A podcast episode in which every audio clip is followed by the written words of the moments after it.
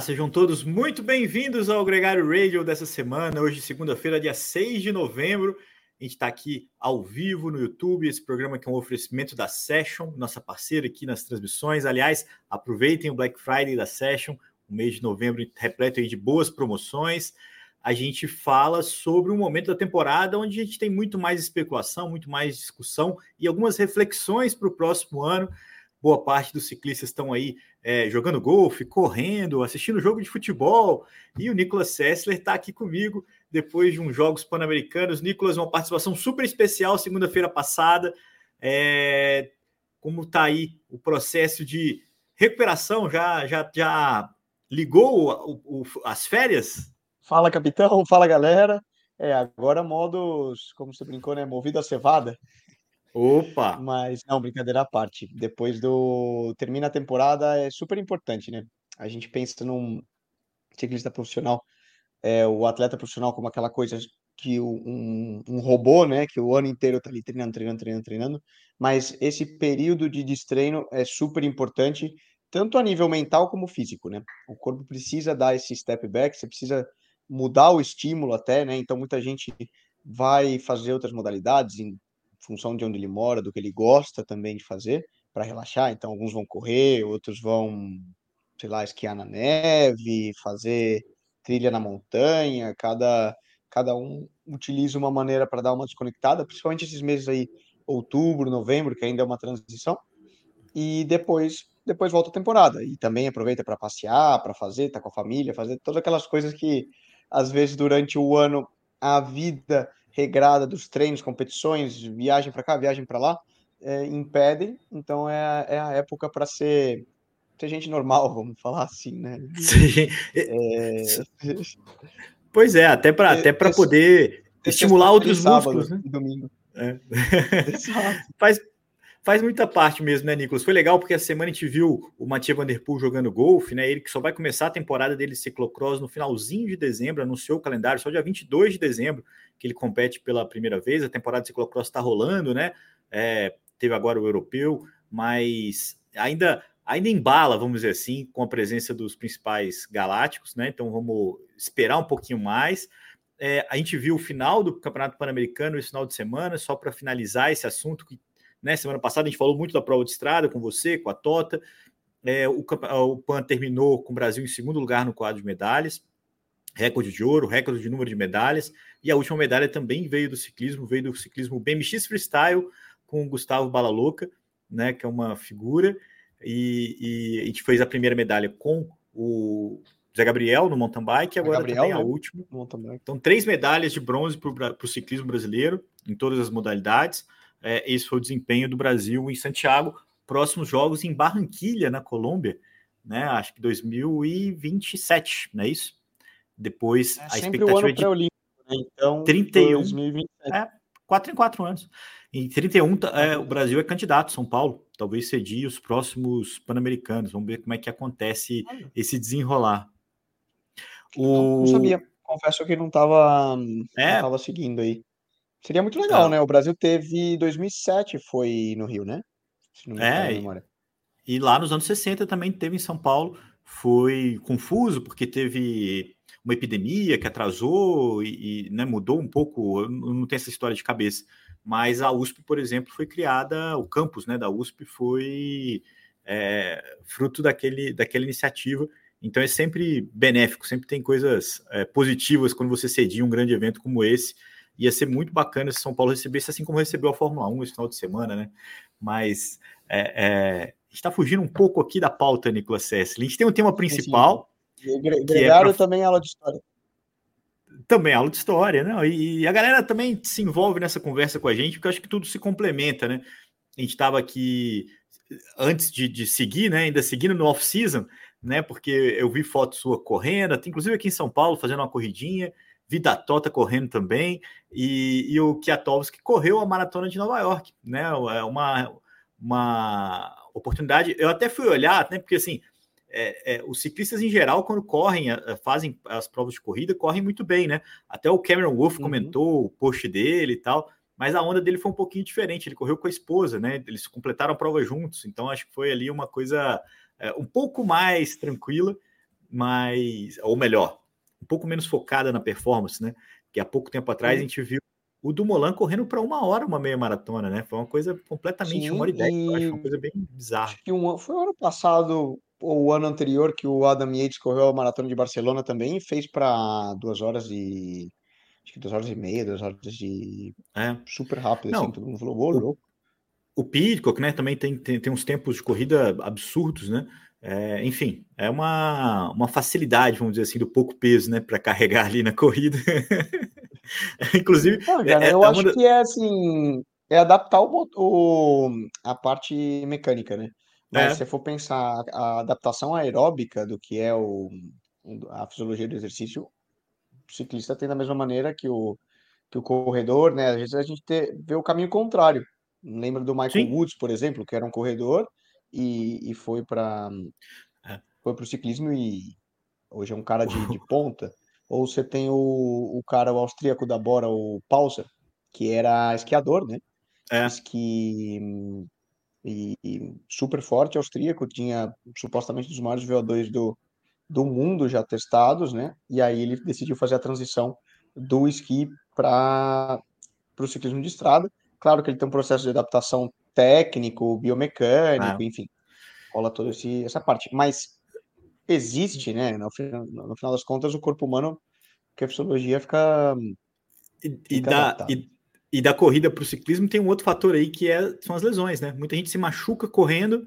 É, para se manter em forma, começa a pedalar e aí se descobre e, e, um outro fenômeno também são os triatletas, né? Porque os, os se aposentam e vão fazer triatlon. O Greg Van Avermaet fez um agora aí, um campestre agora, que nem se aposentou ainda, já estava correndo, mas o próprio Indurain, o Jalabert, o Olano, é, o Vinokurov foi campeão é, né, do, do Ironman 70.3 agora no Mundial.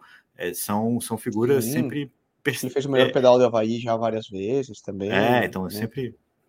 Mas fica, fica o registro é, Desculpa, isso, pode falar. Isso tem, né? Apesar das cornetas tri, triatletas e ciclistas, né? É. Todo mundo conhece, mas tem a, tem a transição, né? Tem, tem a transição. E, e o, o, pedal, no fim das contas, tem também um fator de grande influência no desempenho final, né? O cara, o cara que já chega com um pedal muito bom, ele acaba tendo uma parte grande da prova ali contemplada. E é esporte, né, Nicolas? Acho que é difícil um cara que compete a vida inteira parar e, e se dar bem é, numa vida sem, sem um pouquinho de prática, né? Acho que é. Você vê, você vê nesses caras, né, é. né? No, no Vinokurov, no Jalabert, essa vontade de, de manter competição, de manter o bem-estar né, mental no, nesse caso, que eu acho que é, é ter o compromisso, sabe assim? Eu acho que tem dois lados, tem, tem dois estilos de atleta, Leandro, principalmente no ciclismo. Ou é aquele cara que fez de uma maneira tão intensa, tão intensa durante o período profissional dele, que era uma obrigação, levava, vamos falar, que ele é 880, vamos pensar no Ian Uric, por exemplo, que a gente já falou aqui no programa algumas vezes, né? É, e era, ele forçava tanto, era uma carga mental para ele tão grande que quando ele para é tipo, nunca mais quero ver isso na minha vida, nunca mais quero fazer nada, gastei toda a energia que eu tinha é. que gastar. Normalmente esse é um cara ou uma mulher, né, que Sim não tinha uma relação tão saudável com o esporte profissional. Se transformou obrigação e era aquela coisa, eu preciso ganhar a qualquer custo, ou é minha fonte de renda, e levava para um lado quase que um, um vício, né? Uma, é. Uma coisa aí, uma linha mais tênue. No outro lado, você tem o atleta que profissional que ele fez da paixão dele a, o trabalho dele. E aí, esse cara nunca vai parar.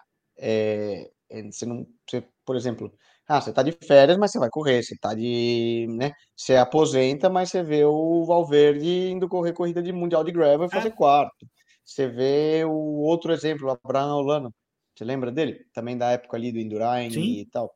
Meu, o cara vai correr tudo quanto é prova de, de gran fundo e letapes e ganha de todo mundo. O cara tem 50 e a idade do, do Indurain lá, 50 e tantos anos. Continua fazendo sempre. Porque é a vida, então, é a é. essência. E aí eu é. acho que você tem esse, esses dois lados. A maior parte tende para isso, né? Uma vez você é atleta, você sempre vai buscar alguma coisa, a gente ama fazer isso. Mas aí você também tem, principalmente na, na Europa, eu vejo bastante isso quando você vê quando você fala com ciclistas que já aposentaram, que é aquilo, o cara fez tanto hum, na geração, era cobrado tanto que aí ele tem, é. tá num burnout mental que ele nunca mais quer fazer alguma coisa. Acho que principalmente, ele até tocando num lado delicado, aquela geração que viveu os anos do, do doping ali, né? Muito intrínseca, muito forte ali, né? Anos 90, 2000. Muitos desses eu vejo que, principalmente na, na por exemplo, Espanha ali, que tem muito contato, né? Essa galera que passou ali, Operação Puerto, viveu tudo isso, você vê que a maioria termina muito queimado, terminou muito queimado a nível mental. E eu acho que a, a, a, geração anterior à sua é, ainda tinha uma ideia de quanto mais treinasse, mais resultado você teria. Então, a, a, o limite do overtraining, do excesso, era muito marcante. Assim, eu acho que hoje se treina melhor, se treina mais é, conciso, né? Os blocos são mais justos, né? Vamos dizer assim. É, eu lembro de nadador que nadava 20 mil é, metros, sabe? Você nadava uns volumes abissais de, de natação, horas e horas e horas de treino, terminava cozido, não tinha como aguentar aquilo tanto tempo. Mas é, é interessante, sim, é, pensar como é que os caras se mantêm no esporte, se mantêm saudável. E essa intertemporada é um bom momento para isso, Nicolas. Alguns privilegiados, Nicolas, ganham um tratamento VIP, vão para o Japão e ficam lá fazendo vários tipos de gincana, até corrida de Willy, né, de, de, de, empinar a bicicleta. O Peter Sagan fez com, com o japonesinho lá, é, um seleto grupo de, de, personalidades, né, entre eles o Tadej Pogacar, o Sepp Kuss, o Giulio Ciccone, estava o Chris Froome também, com bike nova e tudo, por lá, é, fazendo um evento, né, festivo, né, teve até uma prova, mas isso é um pequeno detalhe, o mais legal da prova foi falar que era a última vez que o, que o Pogacar usava camisa branca, né? A gente falou disso aqui, né? Ele que, que venceu as últimas edições do Tour de France na classificação de melhor jovem. É, o ano que vem é, não compete mais nessa categoria, pôde usar essa camisa pela última vez nesse final de semana numa prova que é é, é festiva, é de mercado e é difícil de explicar, né? Esse evento que acontece por lá, né, Nicolas? No, o propósito dele. É, o propósito dele é claro, é trazer grandes estrelas para o Japão, para que o público e a galera possa ver essa, todo mundo que eles veem na TV, né? E ter ali de ter ali perto. Lembrando que volto naquilo que eu sempre falo, né? Esporte profissional é entretenimento. Então você pode colocar uma festa e dar um show de diferentes, diferentes maneiras. Eles aproveitam esse período de off-season, que é muito mais fácil trazer os caras, Sim. estão fazendo diversos eventos. Por que, que é, é, mais fácil? Porque é aquele período que o cara não tem uma, uma agenda tão lotada, ele não tem que estar tá treinando forte, então ele pode viajar, pode passear, dar um rolê de E deve ganhar uma belíssima de uma grana. Tudo né? tranquilo. E também você dá uma enchida no bolso do cara, tá feliz. É, essa é a essência. E a galera que que vai assistir também, super legal, porque ainda é o Pod, ainda é o Cavendish, ainda é a galera lá correndo, então, pô, você tá vendo o cara ali tendo possibilidade de pedalar. É. Então você une um pouco o melhor dos dois mundos. O Rigoberto faz isso agora também, né? A Colômbia se tornou um polo, o Rigoberto Uran organiza lá o Giro de Rigo, que em vários, agora já virou até uma quase que uma franquiazinha, né? Então ele tem Sim. Giro de Rigo Costa Rica, o principal que é o de Medellín, mas você tem outros dentro da própria Colômbia. E ele aproveita essa época e fala: Ó, oh, gente, vem aqui, te pago uma grana, você vem aqui para Colômbia passear, legal, todo mundo de férias e, e todo mundo sai ganhando. E a galera, pô, tem oportunidade de. Vamos pensar, né? Se você traz para um Gran Fondo New York, para um Letap, você vai, vai participar da prova e lá tá correndo, correndo ou pedalando com você. Pogacar, Bernal, Vindgar, Van Aert, quem for, né? E... e é uma troca legal também pro, pro profissional também, né? Porque tem um carinho e um, uma, uma, um relaxamento ali de estar entre conhecidos e numa, numa pegada muito diferente, né? Acho que é, é bom para todo mundo. Agora, Nicolas, vamos, vamos falar aqui da nossa pauta do dia. É, primeiro, dizer que duas, duas declarações que tomaram essa semana aí. A primeira, eu acho que foi um telefone sem fio é, do Valdo Van Aert, querendo correr o Giro de Itália do ano que vem, e a informação que a Gazeta do Esporte trouxe de que ele ia brigar pela classificação geral. Eu tenho o feeling de que ele queria. Ele, ele pode ter falado algo do tipo que ele vai ser o líder da Jumbo no, no giro, ou que ele não vai ter o papel de gregário igual ele tem no Tour de France, vai fazer a prova dele. Muito parecido com o que o Mathieu Van Der Poel fez é, nos no giros anteriores, onde ele estava ali com uma equipe que não brigava pela classificação geral tal, ele fez a prova dele. Porque brigar pela geral, eu acho que é um passo ousado, mas eu quero ouvir sua opinião. Outra coisa que eu já coloco na, na pauta ainda envolvendo o Walter Van Aert, é mais uma vez, a gente teve aqui o Johan Muzinho conosco no final do ano passado, e o Muzinho deu uma cornetada no Mathieu Van Der Poel. Falou assim: ó, eu tenho três Flandres e duas Roubaix. O que, que o, o Walter Van Aert vai ter no final da carreira dele? E mais um ano se passou, aquele furo de pneu broxante ali no finalzinho da prova, né? inexplicável que custou para ele a chance de brigar pela vitória com o Der Poel, estavam os dois juntos, né? E o, o Walter Van Aert terminou a temporada com cinco vitórias, uma vitória World Tour esse ano só na E3. É, ao mesmo tempo, bateu na trave na Milão-São Remo, na Paris-Roubaix, na Volta de Flandres, no Mundial, no Campeonato Europeu, estava sempre entre os primeiros. Então, quer dizer, não é uma falta de performance. E o museu que não perdoa é, deu mais uma alfinetada dele no Ruler Live Show lá, que o Álvaro tá lá, inclusive, é, vai conversar com a gente sobre essas impressões dele lá. lá. O museu falou que falta ao Van Aert a fome que o Mathieu Van Der Poel tem. Isso foi até uma polêmica, né? Eu vi no, perdão, num grupo é, do Pelote Ciclismo, a gente estava lá discutindo sobre isso, é, se isso existe mesmo, se isso é, o quanto que isso é real. Esse ano, especificamente, que o Mathieu Van Der Poel ganhou dele é, o Mundial de Ciclocross, ganhou o Milão-São Remo, ganhou o Roubaix, ganhou o Mundial, é, isso é muito nítido, né? Que o, o Mathieu Van Der Poel acertou mais a mão do que o Van Aert. Mas é muito tênue essa linha, não é, Nicolas, para poder carimbar assim? É muito tênue. Mas é o que faz toda a diferença no, no cara continuar ganhando e ser o melhor ainda ou não. E você vê isso em diversas modalidades e momentos de vida, né? Você vê que quando às vezes o cara já dá uma mínima desencanada, assim, né? Perdeu o mínimo de fome, ele já não treina do mesmo jeito. Ele já não cuida da, da alimentação com a mesma com o mesmo profissionalismo.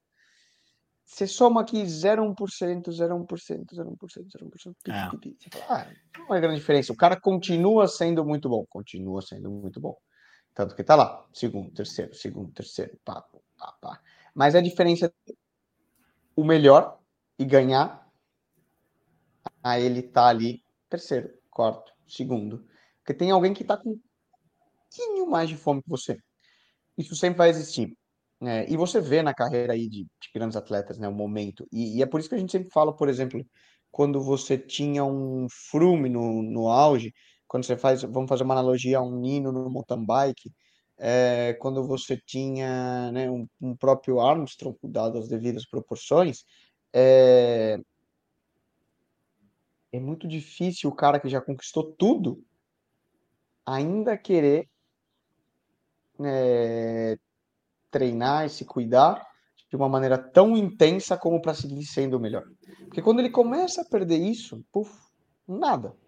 Ele deixa de ser o melhor para estar tá ali quinto. E aí ele, ele tem que virar essa bolsa. Pode voltar a fome dele, né? Porque também quando você tá ali tão perto e não ganha, não ganha, não ganha, você fala, cara, eu sou. Exato, eu acho que o brilho tem que ter, né? Eu acho, eu acho que, que, é mais o efeito que a gente veja o, o Van Aert seguir, porque Vamos pensar, os anos anteriores foram temporadas mais fortes dele, né? Ele andou, ele ganhou mais. Pô, no, no Tour de France ele deu um show. Né?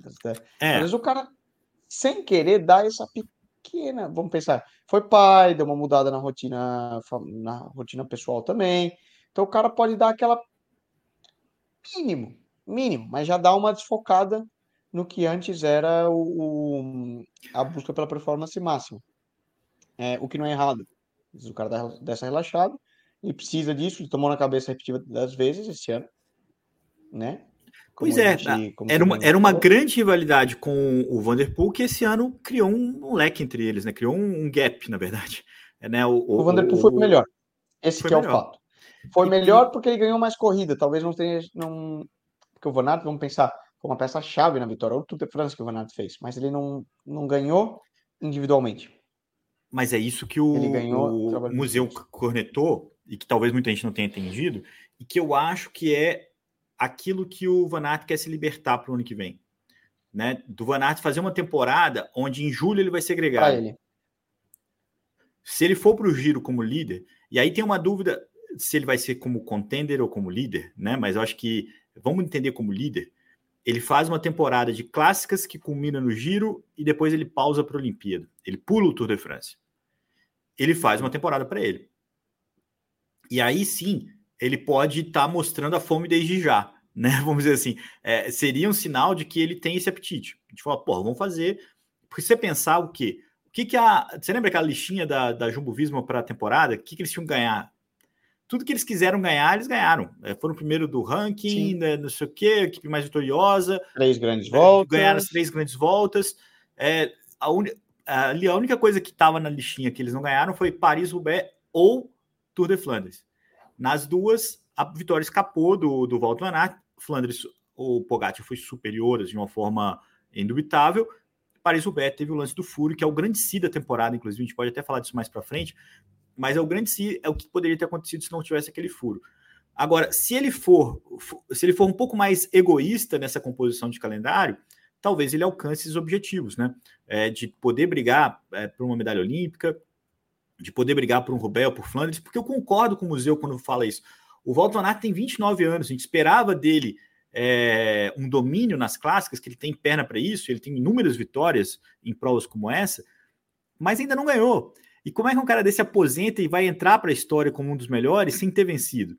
Né? Acho que isso, isso é um fator, sim, que um belga tem que se preocupar e que outro belga que já fez pode ter o direito de cornetar, vamos dizer assim. Agora, uma outra coisa que aí, aí então, beleza. Eu acho que ele precisa cumprir esse rito. Ele precisa ganhar Roubaix, ou ele precisa ganhar Flandres. Ele precisa, precisa e merece isso. Eu vou brincar aqui com uma coisa que está até no programa de sexta-feira, que é a pergunta mais clássica de todas. Por que, que o Peter Sagan é, não corre pela camisa amarela do Tour de France? Ele tinha chance de vencer o Tour de France. Em 2014, Nicolas, eu perguntei isso para ele. Eu tive a oportunidade de falar para ele. 2014, ele era um dos caras mais é, cotados da época, não vivia o auge, não tinha sido campeão mundial, não tinha, e não tinha ganhado Roubaix e Flandres. E a mesma coisa que o, o Van Aert vive agora, ele vivia, porque já era possível ele ter vencido, ele já tinha tido chance de vencer e as vitórias escapavam. Isso atrasou um pouco, né? O, o vamos dizer assim, a, as conquistas que ele esperava. Naquela época, ele esperava ter ganhado essas provas e depois fazer a transição para um cara de voltas. O Walter Van Aert vive o mesmo dilema. Se ele quisesse ganhar o giro do ano que vem, ele precisaria fazer uma série de transformações que passam principalmente por perder peso, né, e, e alterar um pouco as características dele, é, as principais virtudes dele, mas ele tem as outras que poderiam deixar ele na briga. Não acho que ele é favorito, eu vou, pode até falar disso, mas poderia deixar ele na briga como um voltista. Mas ele ainda não ganhou o e Flandres. Então o calendário dele está atrasado nessa busca. É... Como que um cara desse toma uma, faz uma escolha, Nicolas? De. Ah, deixa eu fazer uma pergunta diferente para você. Se ele faz uma tentativa de ganhar o giro em 2024, você acha que ele consegue voltar a ser é, um, um, um classicômono na, na, sequência? Ele consegue adaptar o corpo dele e de volta? Tão rápido assim, não é, é muito difícil. Vamos lembrar do Bradley Wiggins. Depois Sim. que ele ganhou, ele ganhou o Tour, supostamente cumpriu o objetivo dele, sofreu, ele mesmo fala, né? Sofreu muito para chegar naquele, naquela condição de ganhar o Tour, porque ele era um, um dos poucos superdotados capazes de realizar essa transferência aí, né? E depois ele quis tentar ganhar Paris-Roubaix. Não, não conseguiu. É, e aí ele é, mudou é, completamente né? o aproveitamento, ah. o approach né, do corpo. Agora, vamos lembrar, esse processo de ganha e perda muscular, ele não é imediato. Ele leva anos para você preparar, tanto para um lado como para o outro, né? E, e ajustando. Então, não é algo que ele fala, bom, agora eu sou corredor de grande volta, pique. Agora eu sou é. corredor de clássica, tum. Vamos lá, quando o cara tá muito bem, mas aí vamos falar, pensar em todas as valências, ele tá melhor do que o do que os outros, ele consegue talvez fazer isso. Vire Pogacar. Um cara que ganha grande volta e ganha clássica. Isso é muito difícil. E não é que ganha clássica é, Liege ou Lombardia. Ele ganhou Flandres, cara. É, isso é impensável. Assim, é muito difícil. Você lembra qual que é outro cara que fazia isso que eu, me vem à, cabeça assim? É Merckx. É, né? Bernard Renault. Por isso é, que, que olhe lá. Bernard Renault, verdade, né? Mas são pouquíssimos, são, são lendas, né? Por isso que quando todo mundo pergunta quem que é o melhor ciclista da atualidade, para mim ainda pôde. Vingar ganhou o Tour ah, tal, mas o melhor ciclista como todo é o Pogacar. É, é, muito difícil fazer o que ele faz. Ele tem que estar muito melhor que os outros, porque ele não é especialista em nada. Então vamos pensar, né? Você tem que pensar que a, a base dele, ele tem que ser muito bom em tudo. Hum, mas não é que ele é muito bom em tudo, ele sempre vai ter alguma coisa que ele é melhor, que é a, vamos falar, pensar a especialidade dele, né? Geneticamente. Só que como tudo tá tão bom, ele consegue ser melhor do que um especialista só naquilo, especificamente. Só que isso é muito difícil, né? Mas você bota fé numa transição do Van Aert para ser um, um voltista? Não. Eu acho que não. Porque ele nem se divertiria. Então, ele seria ainda um mais triste. Né? gosta de, de correr, ele teria que deixar o ciclocross, ele teria que deixar essa explosividade, ele, ele vai se sentir mal, porque sentir mal, assim, não é não é legal perder peso, perder massa muscular, você fica fraco, você se sente frágil, a diversas coisas, a maneira que ele gosta de correr, que é sendo agressivo, arrancando, atacando, é, que é a maneira de um corredor belga, é um corredor de clássica, ele, ele vai perder, porque ele vai perder muito dessa explosividade. Hum, então, porque não, não, acho, posso queimar a língua, mas eu acho. Eu também, eu também eu concordo com você. Eu acho que ele pode fazer esse caminho. É um caminho que o Wiggins mesmo falou quanto que é sofrido, é, o Geraint Thomas também fez, né, de você ser um classicômono e, e se tornar um voltista. É, a gente viu ele nos últimos Tour de France é, levando a Jumbo até os 5 km finais, até os 6 km finais, ou, ou, atacando nas etapas de montanha e andando na fuga. Isso é muito diferente de ser um voltista, mas é, são credenciais que deixam ele com essa pulga atrás da orelha. A minha sensação é o Walter Van Aert, no auge da possibilidade, do limite dele como voltista, ele vai estar tá no mesmo nível de um Henrique Mas, de um Huckart, de, um, de uns caras do Ben O'Connor, dos caras que fazem top 5. Não vejo o Van Aert ganhando do Renko, ganhando do Pogacar, ganhando do Roglic ou ganhando do, do Vinegar, muito menos. Então, assim, esse seria o maior problema do, dessa mudança. Ele precisaria de uma condição, de, uma, de um cenário de, de favoritos mais fraco, de um start list mais fraco, e de uma prova como vai ser o giro do ano que vem, que vai ter só 40 mil de altimetria acumulada, só, e vai ter bastante contrarrelógio. Então, assim, se fosse para dar é, certo, é, um teria estilo... que ser mais ou menos o que vai ser o estilo, estilo do Molan, por estilo exemplo, né? É. é um cara grande que faz a diferença num contrarrelógio, né, numa um terreno assim e se defende nas montanhas. É, que pode é, perder uma volta para o Aro, Agora, mas pode é ganhar do Nairo. Perigoso. é, exato. É... Mas não é um cara que vai chegar e bum. É, por exato. exemplo, e vai bater um Vingard. Porque se for muito duro, ele não vai subir com os caras. Não adianta. Não. É... O cara é enorme. Pesa muito. E na medida que ele perca a massa muscular, muito do que ele faz bem hoje, que é rodar no plano e até subir. Porque vamos pensar, o ciclismo moderno mudou, né, Leandro? Hoje você sobe tão rápido que não é bom ter 50 quilos molhado de calça jeans. Porque você chega nas subidas e não tem nem mais força para conseguir subir. Você precisa é. ter torque e gerar watts, não é só watts por quilo. É, na, na, velocidade que sobe hoje em dia, beleza. Se for subir o Multirolo, que é lá 10% de méritos, né? Vamos pensar aqui no Brasil, se for subir o Paiol, na vista chinesa, mas aí você pensa em subir cinco vistas chinesas na sequência, beleza, numa subida dessa, quanto mais leve você for, melhor. Só que isso quase não tem mais no ciclismo moderno. Ah. E uma coisa que me encanta no ciclismo moderno, Nicolas, é justamente o fato dos caras se proporem a encarar situações que não são as mais fáceis para ele, então, quando você vê o Pogacar em Flandres, quando você vê o Pogacar em, em Sanremo, quando você vê o, o, os caras correndo, o, o Van Aert correndo numa etapa de montanha, numa fuga. O próprio ganhando o Sanremo, por exemplo, né? O próprio Van Der Poel ganhando é, etapa no giro, é, correndo o giro como ele correu, mas também perdendo. Sabe assim, se, se dispor a perder, né? Se, se propor a, a algo diferente, onde, onde a, a derrota também faz parte. Então, assim, não dá para ser tão crítico com as derrotas, curtindo tanto o fato desses caras estarem tentando. Entendeu? Você vê, você vê os caras correndo ciclocross, mountain bike, é, estrada, correndo volta, correndo clássica, não sei o que, vai reclamar porque perdeu? Não dá, não dá para ser soberano em tudo, não dá para ser. Né? Então, assim, ou você gosta dos caras sendo multiesportistas e sendo bravos o ano inteiro, ou você quer que o cara só ganhe. Porque se o cara você quer que o cara só ganhe, ele vai ser é, metódico e, e, às vezes até burocrático com os picos de performance dele para que tudo dê certo, né? É tipo um Robótico, pouco mais né? Vindigar do que Pogacar, né? Tipo, o Sim. Vindigar é um cara extremamente é, competente, é muito... mas não se propõe tanto ao risco. Exato. Exatamente. Perfeito. Que era o que era um Froome na, Sky, na Ineos Sky, é, um Vingar, e é esse cara que depois até fica com a fama de ser um cara chato, né? Porque é. o, o, o, cara de, de grande volta tem que ser chato, tem que ser metódico, tem que ser muito. Porque é no milímetro mesmo, né? É, é, e fica muito chato, né? Você tem o Henrique Mas é um cara que ficou muito chato. E, e, e às vezes ele tenta brigar com isso para poder ter momentos onde ele não é tão chato. Eu, eu entendo perfeitamente a, o que, que esse cara vive, né, Nicolas?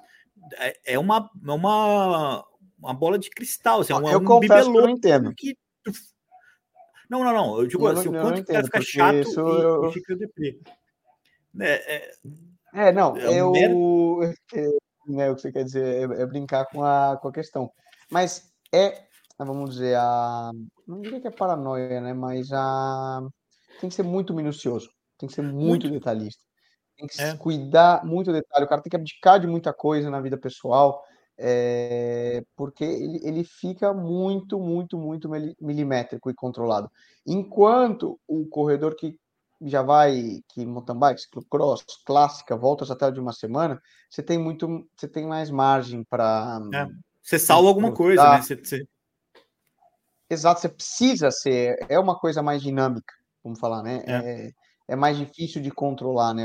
E esses detalhezinhos tão milimétricos, olha, se eu estou pesando 57.3 e não 57.1, tá na mesma, porque é. a prova ali, né, no super não, não muda.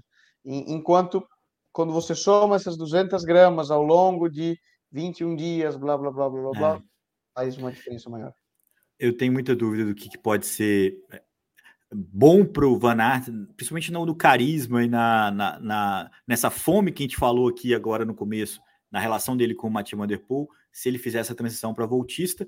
Mas fechando a história com o Henrique Mas, ele deu uma declaração uma vez falando sobre isso, que ele falou assim, é, é muito difícil você ter as virtudes que te colocam entre os 10 melhores ciclistas do mundo para aquele objetivo que é o mais difícil dentro do ciclismo e não encarar. É muito difícil abdicar. Você está entre os 10 melhores. O, o Henrique Mas é um cara que está entre os 10 melhores voltistas do, da atualidade. Você fala assim: eu são só 10, cara. No máximo 12 caras que podem ganhar o Tour de France um dia, se tudo der muito certo. Então, você está nesse grupo. Você fala assim: não, eu não vou tentar porque é muito difícil. Pô, você já está você já tá num grupo muito seleto, entendeu? E acho que esse é o lance que o que talvez pode é, cutucar o Van Aert, saber que ele pode estar entre esses 10 é, super é, limitado grupo de ciclistas capaz de ganhar uma grande volta e não tentar. Agora, falando em grande volta, falando em detalhes, falando em, em, em pequenas diferenças, Nicolas, essa semana a gente também teve uma confirmação negativa que era o, o menino da Jumbo Visma, o alemão Hasman, né, que correu o giro com o Primus Roglic, que fez até um giro é, consistente, né? Ele foi, tinha sido vice-campeão do Tour de l'Avenir, era um cara que foi criado dentro da Jumbo Visma, né? Foi progredindo ali e esse ano teve uma, uma temporada de muita aposta da equipe. Uh, ele foi pego num exame é, fora de prova em junho, é, com diurético, e a amostra B também deu positivo. E ele não só está afastado da equipe, como vai responder por uma ação civil na Alemanha, porque na Alemanha esse doping é crime, ele mora na Alemanha, Então é uma, um enrosco danado para um diurético. não é se o batom do batom na cueca, mas eu queria que você comentasse para mim primeiro a equipe mais vitoriosa e mais bem sucedida com seu jovem talento caindo com um diurético e o quanto que isso pode impactar é, na imagem da equipe e também, é claro, na carreira do ciclista, né? É, no... Vamos lá, na, na imagem da equipe eu acho que um tanto eles deram uma, dão uma boa abafada, né? Não, não, não saiu tanto, pouco se falou sobre o caso, não, não gerou muita polêmica. É, até porque não era um ciclista, não era um dos melhores ciclistas da equipe, não era um ciclista em evidência, nem nada. É, na imagem a nível interno do pelotão, a gente já falou disso N vezes, quem já escutou N programas com a Adriana, né, que a gente fez no TEC, falando sobre antidoping, com a Adriana Tabosa, a, até sobre né, essas dúvidas do, do, de como funciona, como não funciona, que a gente fez recentemente também. É... Vamos lá. A gente sabe que algumas equipes sabem de algo que os outros não sabem. Isso é doping? Não sabemos. Talvez ainda, talvez seja, talvez ainda não, talvez no futuro volte a ser. É... Isso é só uma confirmação. Pode ter sido um erro, pode ter sido uma contaminação cruzada por um suplemento. A gente vai entrar numa posição que é errado da, da nossa parte até começar a dedicar. Eu é falo o que, como ciclista profissional, a gente discute. A gente sabe que Jumbo, UAE, é, Quick Step sabem de alguma coisa que o restante talvez ainda não saiba, que talvez é, passem a usar daqui 10 anos e seja super normal no pelotão. É, o que é, obviamente, se, se a gente soubesse, não estava aqui na, na especulação. É. Hum, eu acho que para a é. carreira do, do atleta é péssimo. Não sei que ele consiga provar que foi uma contaminação por suplemento ou alguma coisa assim. Cabe a, cabe a ele. Sempre mancha imagem, sempre vai afetar a imagem para o futuro esportivo dele. Ainda mais vindo de um país sério como é a Alemanha, que é um país europeu. É, ele certamente vai ter dificuldade para continuar. Se foi proposital ou não, Hum, difícil saber. Só, vamos, é. vamos lá, só ele vai saber efetivamente. É, a, a, o tipo de substância, né, Nicolas, permite essa dubiedade. Né? Se ele fosse flagrado com EPO, o EPO é intencional, o EPO não é, nunca é acaso, não. nunca é contaminação. Mas quando é um diurético, você tem sempre uma, um atenuante, vamos dizer assim, na forma como você consegue construir a história né, de retorno. Né? Então ele vai é, pagar. Supostamente só para explicar quem, quem, fica na, quem fica na dúvida. Ah, mas o que, que é um diurético? Né? O diurético ele poderia. Ele, ele é usado como um masking agent no considerado. Né? Ele seria um para mascarar o uso de alguma outra substância, né? Porque na medida que você usa ele acelera a liberação daquela rápido. substância do organismo. É. Exatamente. Por isso que o diurético é proibido, tá? E, agora ele pode vir de contaminação cruzada, pode vir ali, né, de ter tomado um, um é. suplemento ou alguma coisa que, que continha o diurético. É. E aí a, a gente volta. Alguém mais especialista para explicar, né? Não, tudo. Aliás, agradecer aqui. É semana passada a gente falou de doping. Eu troquei clenbuterol por sabutamol. Falei que o doping do contador tinha sido sabutamol. É, fugiu o nome. Nossa, poxa, era para agradecer é, o, o, ouvinte que complementou essa informação para a gente é, explicando, né, primeiro corrigindo né, o, o, ato falho, foi o Bruno Mantinelli, explicando que qual foi a, a substância que tinha sido clenbuterol, o porquê que ela era proibida, como que ela atua, e explicou também o tramadol, que é o do Nairo Quintana, que voltou para a Movistar, né, foi anunciado para a equipe o ano que vem, que você acabou também não falando disso semana passada, pela sua foi a notícia da semana passada, pela sua visita rápida conosco, mas uh, a situação é muito parecida no ponto de vista, Nicolas, de que o alemão, o Heisman, vai precisar de ter uma alguém que confia nele e estende a mão para ele. Porque na história do ciclismo, os ciclistas que foram flagrados no antidoping, ou eles foram defenestrados, ou eles tiveram alguém que deu um voto de confiança. A gente tem aí o Nairo agora com o Onzui, é, que viveu um limbo e agora voltou. Você tem o Skelmossi, que é um cara que está na Lidl Trek, que fez uma temporada absurdamente é, brilhante, que também viveu uma situação parecida. Então você tem alguns casos que são tratados de formas diferentes e que o cara tem a segunda chance e que tem a chance, a, a possibilidade de tentar é, se redimir ou, ou superar aquela situação né, que, que em algum momento atrapalhou a carreira. O próprio Roberto Contador, o Ivan Basso, uma série de ciclistas que voltaram, enquanto os outros nunca tiveram essa mesma sorte. É, não sei qual vai ser o destino do, do Michael Hasman. O fato é que ele está aí respondendo, ainda não foi né, é, é punido de fato, mas o fato da amostra B ter dado positivo também é um problema é sério aí para a carreira desse jovem ciclista, 21 anos de idade, é, que estava na Jumbo, estava na melhor equipe do mundo, estava correndo grande volta, mas que é, testou positivo. E aí, Nicolas, só para finalizar esse assunto, testou positivo, paga, não tem o que fazer, não tem, não adianta é, nem condenar, nem, nem maldizer, nem passar pano, né? Você pegou, caiu, paga e aí busca o seu, seu cenário aí para poder voltar a competir. É, não tem. A regra é clara. A regra é clara. Nicolas, antes de a gente terminar, eu queria dar parabéns e falar o, que, o quanto foi bacana a, a prova UCI lá em Pomerode, né, no Rio Grande, na, em Santa Catarina, na região ali do, do, do, Vale Europeu, né, a cidade mais alemã do Brasil. Pomerode é, é um lugar muito bonito e é uma prova que foi muito bacana. Eu vi muita gente completando e postando e foi bacana a repercussão da prova. É, parabéns para o André Gore, para o Juliano Salvador, que, que trabalharam muito para que essa prova acontecesse.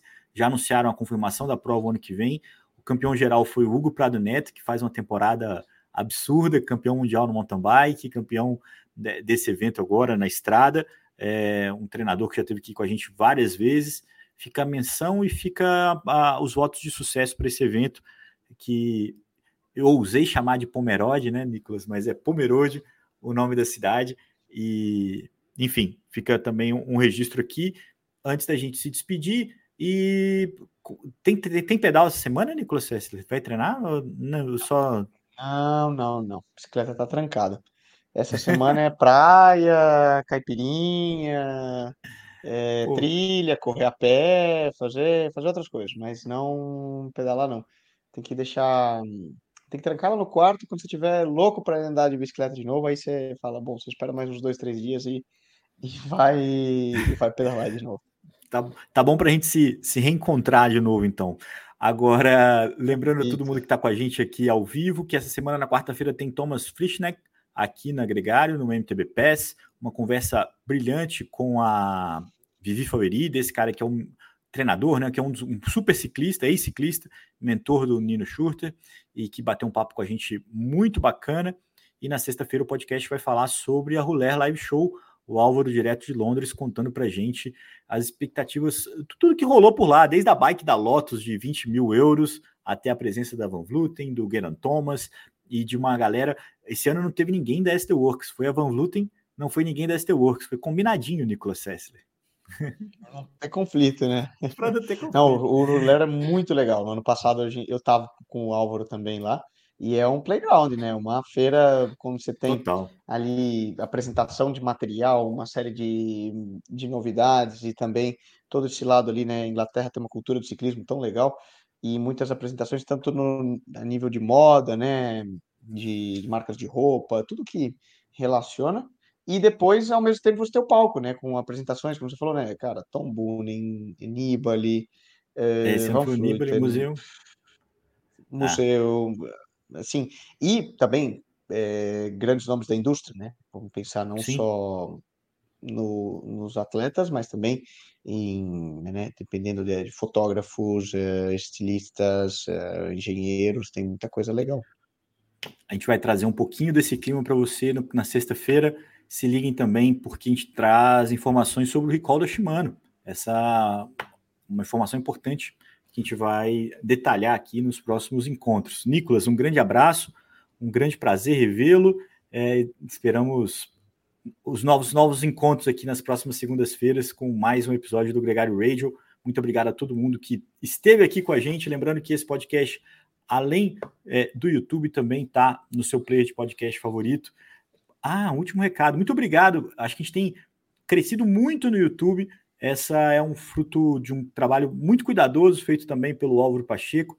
E muito obrigado a todo mundo que segue as páginas da Gregário, tanto aqui no YouTube quanto no seu play de podcast favorito. É um gesto muito simples que faz muita diferença. Um grande abraço para vocês e até a próxima.